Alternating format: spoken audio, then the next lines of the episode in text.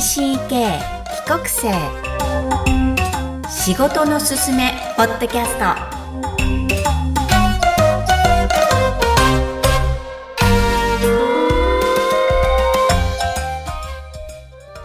皆さんこんにちは。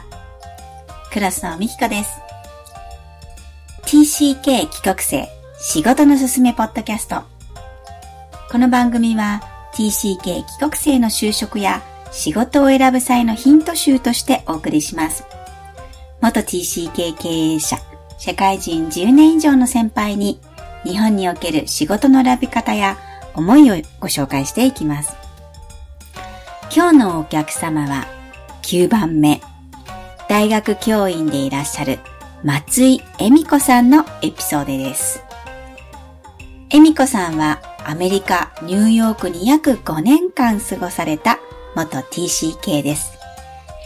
ぜひ、恵美子さんの TCK エピソード、そして仕事の選び方、仕事のすすめをお聞きください。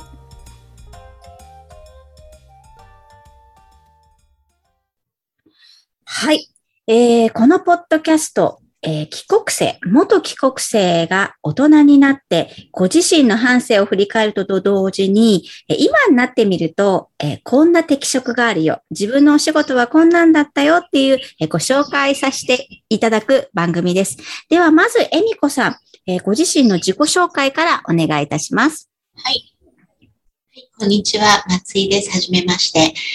えっ、と、私の、まず TCK の経験から言うと、えー小学校1年生を終えてから、えー6年生の始まりまでアメリカのニューヨークに、えっ、と、家の、えっ、と、都合で住んでいました。で、うんその後、なので、えっ、と、小学校1年生を日本で過ごして、えっ、と、6年生からまた元いた学校に戻って、そのまんまずっと、あの、日本の学校、教育を受けているというところです。で、えー大学の4年間卒業後は、えっ、と、総合商社で、えーうん勤務してました。うんありがとうございます。えー実は、えー FIGT Japan という、えー帰国生 TCK を支援している団体があるんですが、そこの、えークラブハウスのイベントで、恵美子さんを、えー知りました。なんとなんと、私と恵美子さんは同じニューヨーク、しかも同じ町に同じ時期に住んでいたということが後から分かり、大興奮なんですが、はい、当時のニューヨークの思い出を教えてください。えっ、とですね、一つ、あの、共有できたことは、あの、ちょうど道を挟んで住んでいたっていうことが、ついこの間発覚しまして、で、で、あの、そこの道の、道沿いに本当に小さな、あの、小川があったんですけれども、あの、そこでホタルを、が飛んでたっていう印象が未だに残っています。それも実は共有できたことにすごくびっくりをしました。そう、私の中ではあのホタルがあそこのニューヨークのホタルですからね。ね、ねなんかちっちゃいホタルでしたよねち。っちゃいホテルで、な、それが今ここの日本で共有できたことがとにかくびっくりなんですけれども、あとですね、あの、まあ、ホテルが飛んでるっていうことは、あの、比較的自然が、あの、ニューヨークといえども自然が多いエリアなので、あの、普通にリスも、あの、その辺走ってましたし、で、私が一番、あの、いい印象として残っているのは、えっ、と、私が住んでいたところの向かい側、道を渡ってた建物の裏が全部ゴルフ場だったんですね。うんそれで、えっ、と、冬になると、そのゴルフ場の、えっ、と、フェンスを誰かしらが毎年破って、それでそこからですね、皆さんソリを持って子供たちが入るんですね。で、ゴルフ場で、えっ、と、ソリをするっていうのがとにかく楽しくて、もう広々と、あとはあの、ゴルフ場ってお分かりかと思うんですけど、池があるんですけども、その池でスケート靴持ってスケートする子もいたりして、うんあ、の、とにかくそこは楽しかったです。あうんの、ディズニーのアニメで出てくるような、なんていうか、ソリをするシーンみたいな感じで、あのそういうことをしてました。うんはい。今でも私その状況を思い浮かべることができますから、私がやってたソリはそこんな大きなとこじゃないから、ものすごいじゃあ歩けちゃうんですね。恵美子さんのソリ場は。だってゴルフ場でしょ？ゴルフ場、どこ、どこを、どこを滑ってもいい なので、あの、一人乗りの丸い感じのソリだったり、あと3人とか4人とか乗れる長いソリとか、そういうのを持ち込んで、あと方向を変えられるやつとかね。あ方向を変えるのもありましたね。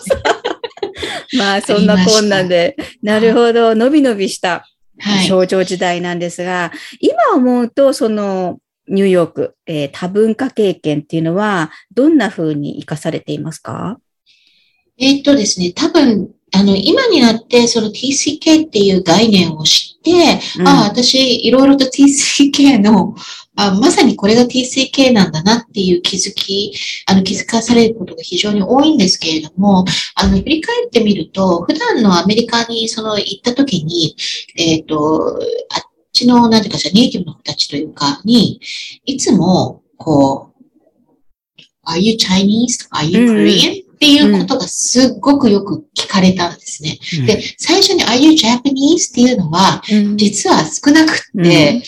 それでなんかその時にいつもなんかこうカチンと来てたというか、私違う、私は日本人だって いうことを No, I'm Japanese って言いつつも、私は日本人なんだけどっていう気持ちが実は、あの、無意識のうちに植え付けられたんじゃないかと思って、それが私が日本人であるというアイデンティティを強くあの、植え付けられてたことになったんじゃないかなっていうふうに思います。うん。はい。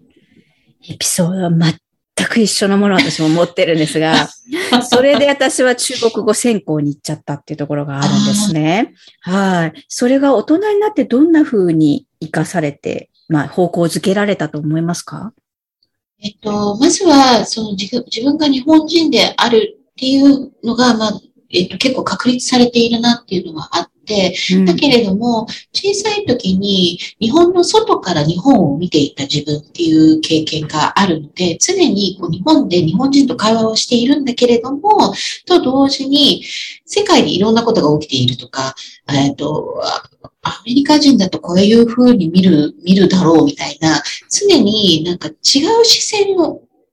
もう、なん、なんて言ったらいいのかしら。あの、違う視線からも物事を見ている自分がいるような気がします。うんであともう一つ、その日本人のアイデンティティが強く植え付けられているっていうのと、多分、それは多分リンクしてるんだと思うんですけれども、あの、和のものがすごく好きで、うん。あの、もちろん着物とかも着るんですけれども、まあ、茶道ももう何十年だ、もう30年くらい経つのかな。っていうので、うん。あの、あといろんな地域に、あの旅行とか、まあ、あまり今はそんなに行けないんですけれども、行った時にも、その、その土地の、でしかないものにすごく興味があって、まず最初に行くのはスーパーなんですけれども、そこにある調味料とかすごくこう見ちゃったりとか、あとその地で有名な焼き物だったりとか、そういうのにすごく興味を示す。うんうんでで、やっぱりこれって、やっぱり日本人だっていうのを、あの、強く受け付けられてるから、こう、普通の人よりも興味を持つんじゃないかなっていうふうには思っています。うーん。和が大好きな恵美子さんなんですが、じゃあこの日本人意識をすごい持った上で、えー日本で大学を卒業しました。えーこの番組、適職について思うことを何でもお話しくださいってことなんですが、最初に就職したとこはどこですか？はい。えっ、と、いわゆる総合商社と言われているところの、えっ、と、一つ、えっ、と、まあ、大きい会社でしたけれども、あの、そこを就職先に選んだ理由としては、あの、まあ、英語、とにかく、えっ、と、英語を使いたいっていう単純な理由だったんですね。で、あと、世界とつなげ、つなぐ、いろんなところとお仕事をしている会社なので、あの、いろんな世界の人とつながるかなっていう、本当にまあ当時の、いわゆる大学生のまだまだ未熟な考えではあったんですけれども、総合商社を第一志望としていて、あとまあ、金融系も銀行を考えてはいたんですけれども、まあそれも、あの、比較的、あの、海外と取引をしている銀行、あるいは外資系の銀行を一応候補には挙げてました。でもなんとなく就活をしていく上で、あの、もしかすると、そのお金のことばっかりよりも、いろんな、いろんな商品なり、いろんなものを扱う商社の方が私は向いてるのかなっていうようなところで、第一志望総合商社にして、えっ、ー、と、勤めてました。で、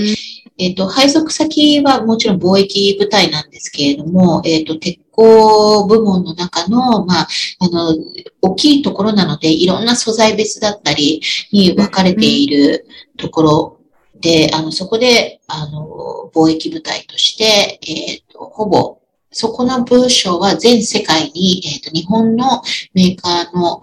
ものを、あの、輸出しているっていうところでした。うん。じゃあ結構配属は願ったり叶ったりじゃないですか？そうですね。あの、もちろん普段、まあ、当時は、まあ、今聞かれてる方ご存知ない方もいらっしゃるかと思うんですけれども、E メールがない時代だったので、インターネットがないので、えっ、ー、と、テレックスという、あの、文字を省略して、こう、文字数でお金が、あの、そうそう数えるみたいな。いかに短くするらしいですよね。それでメッセージを海外に送ってっていうことでやり取りをして、えっ、と、それで、まあ、男性サイドが日本のメーカーと、あと海外とに値段を、値段交渉を決めて、決めた後のやり取りすべて商品が現地に届くまでを、まあ、女性の方が、あの、行うみたいな感じで、こう、ペアで、あの、えっ、ー、と、仕事を進めていくっていうやり方だったんですけれども、あの、なので、緊急事態というか、あの、緊急度を増すこと、テレックスじゃ間に合わない、ファックスでも間に合わないっていう時はもう直接客先に電話をして、英語でやり取りをするっていうところで、うんうん、あの、もちろん、あの、アメリカとか、その、母国語、その英語が第一言語っていうところはいいんですけれども、そうじゃないところもいっぱいあるので、うん。うん、あの、それこそ中国の山奥の、あの、会社に電話をしたりすると、当時電話もずっとこう、電話の中でもザーザーざわざ音がして、それで、あっちも別に母国語は英語じゃないので、もうなんだかすごく聞きにくい英語でどうにか、でも緊急なことが起きているので、な、中身はシリアスなんですけども、そういうことを電話でやり取りっていうようなことを、あの、することもありました。うん。それこそ臨機応変にね、はい、えー、そこでやる遂行能力を試されるんですが、はい、えー、これは5年間働かれたっておっしゃってますよね。はい、はい、そこからどうなるんですか？えっとですね、まあ、途中、そうですね、3年目、4年目あたりから、まあ、ちょっとそこの部署がですね、非常に残業の多い部署で、まあ家に帰るのがいつも夜中になっちゃうような感じだったので、先々の自分のライフスタイルを考えたときに、まあ結婚もしたいし、子供も欲しいしっていうことを考えたとき、これをずっと何十年も続けるのは難しいなと思い始め、そこからいろいろとこう考える時期というの、仕事をしながら考える時期がありました。で、その時に、えっ、ー、と、私が、まあ、英語はずっとその、まあ、TCK であるっていうことと、あと日本に帰ってきて、なんとかこう、維持できたっていうことがあって、何かこう、英語教育を日本に還元できないかっていう思いと、あとその TCK、日本に帰ってきた TCK をサポートできるようなことを、英語教育からサポートできないかっていうようなものが常になんかちょっとあったので、じゃあ大学に戻って、日本の英語、あ、いや、日本の英語教育に関わるんだったら、まず中、中高の教員免許を取ろうと思いまして、えっ、と、元いた4大の方で、えっ、と、科目履修という形で、単位と、あと、あの、教育実習をして、えっ、ー、と、あの、中高の教員免許を取って、うんうんうん、た、取りました。すごいですね。そこの、そこから始めるんですもんね。まあ大体教職を持ってる人が戻るってパターンだと思うんですけど、はい、まず教職を取りに行くっていうところから熱い思いを感じます。はい。実際どうでした？取りに行って。えー、はい、そうですね。あの、まあ、とにかく日本の学校って、日本って資格がないと門前払い的なところが多いので、資格がないとダメだなっていうところで、あの、戻ったんですけれども、まあ、単位を取っていくので、その間、まあ、仕事も、あの、パート的な感じで続けながらっていう状態で2年間過ごしていたんですけれども、うん、あの、学生と久々5、6個下の子たちと接すると、またそれもすごく楽しくって、うんうん、あの、まあ、授業自体もまた新鮮な感じで、で、あの、あの、楽しかったです。うんうんうん。で、無事に教職が取れ、免許も取れ、えー、次は中高のはい。英語の先生にはい。はい。お話があってなられるんですよね。はい。実際教えてみてどうでしたか？やっぱり、あの、商社の時にいるのと違って、目の前にいる子たちが変化していくのうん。が間近で見えるっていうのがすごく大きな違いで、あの、商社の時は自分が送ったもの、まあ製品になるっていうのももちろんあるんですけれども、それをこう、機械的に行っている感じないイメージです、でした。でも、あの、今度は人間を扱っているので、うん。えっ、と、まあ、担任業もあったんですけど、その子がどう変化していくかっていうのがすぐわかるし、英語の教育に関しては自分が授業で取り入れたことが、こういう風になって結果と現れたとか、あと、まあ、なんていうのかしら、日々日々教室に入った時の、えっ、と、教室の生徒の雰囲気だとか、同じクラスなのに、次の日行ったらまた全然違うムードになってるとか、なるほど。すっごくいろんな変化が見られるので、ある意味それがすごく楽しかったし、あのですね。で、やっぱり自分が行ったことがダイレクトに、よいいにも悪いにもその結果として、あの、出てくるので、そこが大きい違いだと思います。うーんはそれはなんか素敵ですね。人を扱うことが自分を刺激する。またそれが楽しいって思える時代が恵美子さんにあって、それでどんどん英語教授法っていうのにハマっていったんですか？どちらかというと中高時代は英語教育というよりは担任業とか生徒指導とか生徒を育てていくっていうことの方が、やっぱりウェイトが高くなっちゃうんですよね。うんうんうんででも、英語を教えるにあたって、うん、もっと、もっといい教え方があるんじゃないかとか、もっとそのエリア、英語教授法っていうエリアを勉強した方がいいんじゃないかっていうのは、ちょっと何年かしてからちょっと思い始めてはいたんですね。うん。ただ、あの、途中で、あの、結婚することになって、で、うんうん。こあの、第一子が生まれる前に、一度、あの、ちょっと教、教、教、教員のその現場を離れるっていうことになったので、うんうんうん。あの、それだったんですけども、子供が生まれてから、やっぱり、今子育て中、まあでも、あの、もともと子供が生まれたら仕事をフルでやらないっていうふうに決めていたので、うんまあでも子育て中の時間のある時に何かできるかって言った時に、やっぱりこれをしたいっていうことで、あの、アメリカの大学院の方の授業を受けるうん決断をしました。そうか。じゃあ子育て、お子さん生まれてから大学院という、私とそんなに変わらない道ってことで大興奮なんですが、学びたくなっちゃうんですかね、恵美子さんは？えーっと、学びたいのと、やっぱりそれを、それをやった方がいいと思ったのうで、んじゃあやるか。決断力ですよね。やりたいことはやりたい。はい。で、大学院に行かれて、えーそしてそこを卒業されるのに9年かかる。はいうん、それもすごい持久力だなと思うんですが。えっと、あの、子供第一子生まれた後に、あの、ずっと勉強していたんですけれども、その間、今度第二子が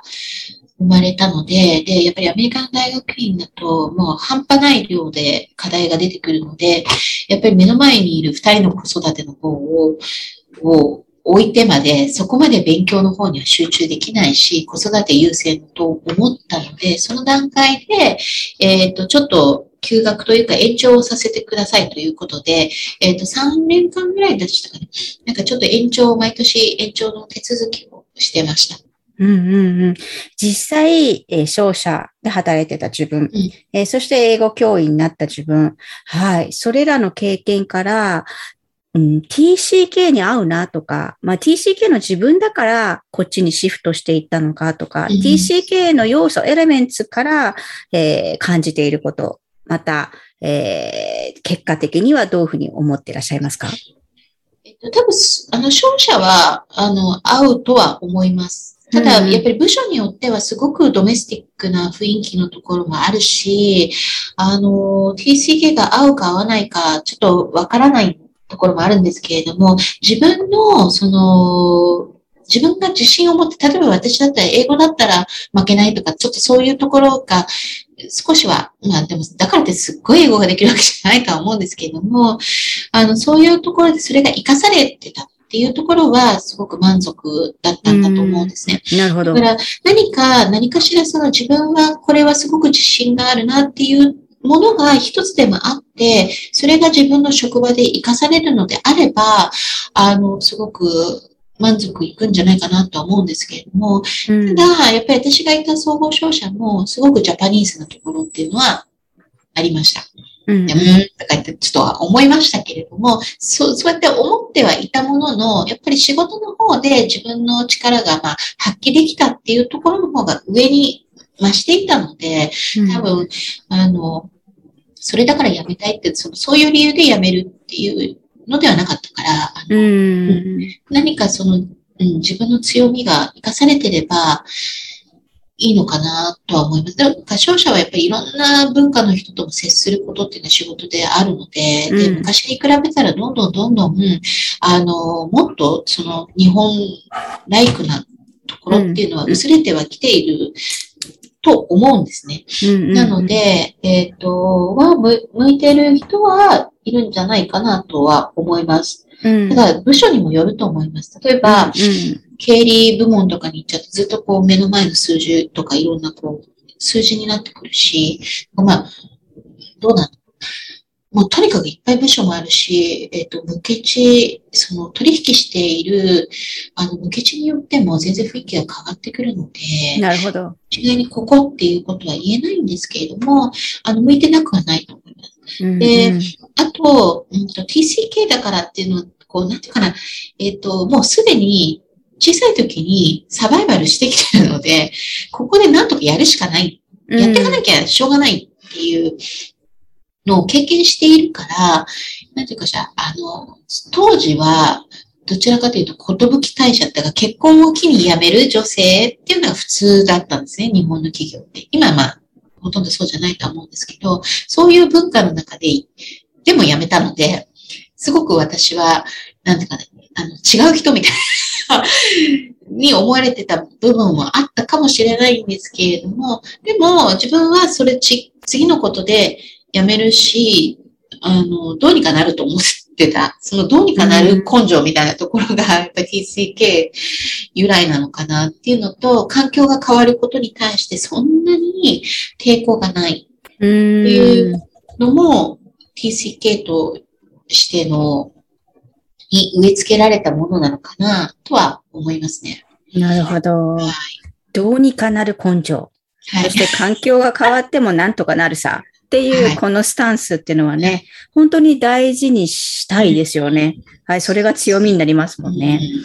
なるほど。じゃあ今後、いっぱい TCK、まあちょっとコロナで今後ね、この TCK ワールドがどうなっていくのか、変化が起きていくんだとは思うんですが、今から帰ってくる子、もしくは行く子に対して、えー仕事選びの際に、もしくは仕事において、えーアドバイスがあったら教えてください。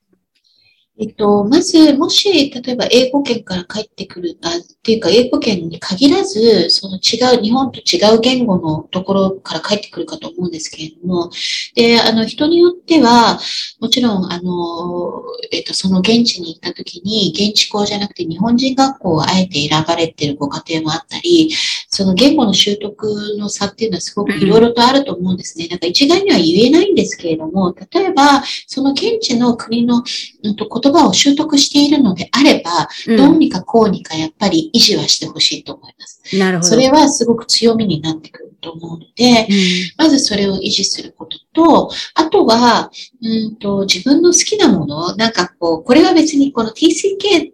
だけじゃなくって、あの、自分の強みっていうか、自分の好きなもので、なんかこれだったら他の人に負けないなとか、そういうものがあるとすっごく強みになるので、そういうものを大事にしてほしいなと思います。で、あの、お仕事って必ずしも自分にフィット、もう完璧にフィットするところって多分、それを見つけるのってすごく難しい逆に。だからフィットしない人の方がほとんどだと思うんですね。で、その中でどうやって順応していくかっていうところがすごく試されることだと思うので、あの、なんだろうな、その中で耐えていくか、順応して見つけていくときに、耐える力の、あの、パワーになるのは、おそらく自分の、なんかな、好きなことの好きなことを持ってる強みっていうパワーじゃないかなと思うんですけれども。なるほど、ね。はい。はい。そうです。耐える力。私足りなかったのですごい 刺さります。本当そうなんですよね。その今フィットしなくてもきっとあるだろう。どうにかなる根性さえあれば、ちょっとこうペンディング、そこをやり過ごすっていうことにもなれると思うので。そうですね。多分ね、うん、私、多分少し鈍感な部分多分あるんだと思うんですよね。すっごい繊細な、多分そんなにすっごい繊細じゃないのかもしれないんで、あの、なんかな、な、それはな悩むんですよ、私なりに。で、ある時、すごいガーって悩むんだけれども、うん、悩んでてもなんか、時間がもったいなくなってきて、で、どうにかなる。うんうん、どうにか、この時間、今苦しいんだけど、でも、でもきっと、なんか、どうにかなっちゃうっていう、などっか働くんですよね。あとよく言われてるのが、その、あの、神様は、その、その人に耐えられる支援、試練の分量しか与えないっていう、っていう考えもやっぱりどっかにあって、だから今与えられてる支援、試練って、きっと私だから与えられてるだけであって、で、きっとこれは乗り越えられるからだと思って、本当にそれを真に受けて、なんか、どうにかなるや、と思ってしまうところですかね。うん。ぜひ今の言葉聞いてる皆さん真に受けてください。はい。では、恵美子さんにも最後の質問をさせてください。はい、まあ、TCK 帰国生として、まあ、日本社会でこれから成し遂げたいことは何ですか？えっと、そうですね。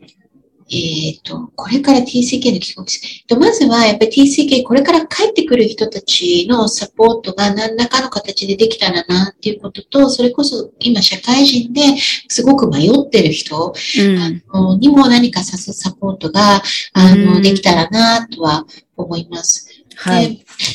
はまだ、あの、しばらく私も、あの、いろんな文化的な異文化の理解とか、そういうところを自分の専門分野から、あの、勉強もし続けたいなとは思いますけれども、うんうん、あの、皆さんのサポートはしたいなと思っています。はい。もうすでに英語の力から、はい、サポートしていただいていると思いますが、えー、ぜひ、英語のブラッシュアップをしたい場合は、恵美子さんにコンタクトしたしてくださいとお伝えしたいぐらい、えー、とても素敵なお話は今日ありがとうございました。ありがとうございました。